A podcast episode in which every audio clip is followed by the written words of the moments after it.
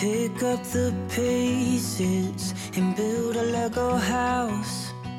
If things go wrong, we can knock it down. Hey guys, welcome back. 各位同学的假期都过得怎么样啊？那今天的话呢，我们要来回顾英语的学习了。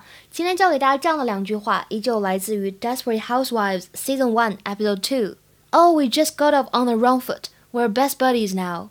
Oh, we just got off on the wrong foot. We're best buddies now. Oh, we just got off on the wrong foot. We're best buddies now.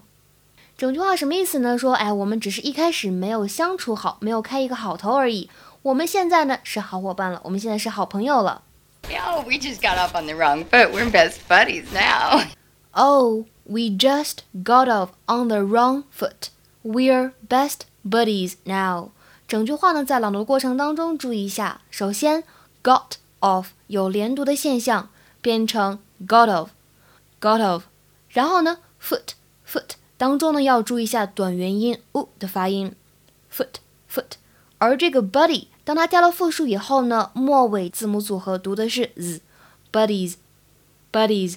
当 best 和 buddies 相遇的时候呢，这个 t 它要失去爆破，所以你听我读的时候呢是 best buddies，就是这个 t 的音呢怎么样，只做了口型，没有发出来。Looks like Bongo's finally warming up to Susan. Oh, yeah, we just got off on the wrong foot. We're best buddies now.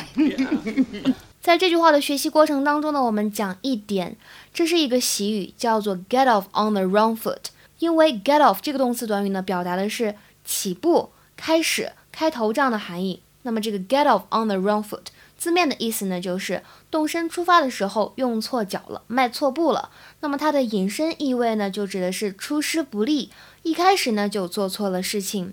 If you get off on the wrong foot, you start something poorly or begin with a mistake.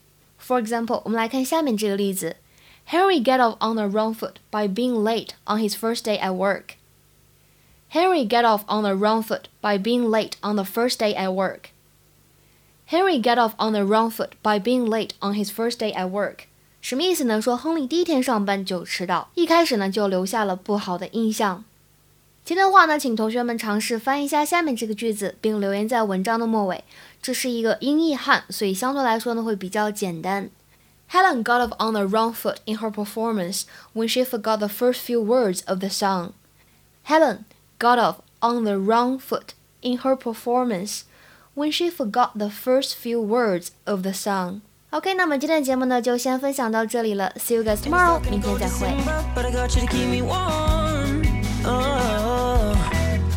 If you're broken now I'm in debt and keep you shelter from the storm that's raging on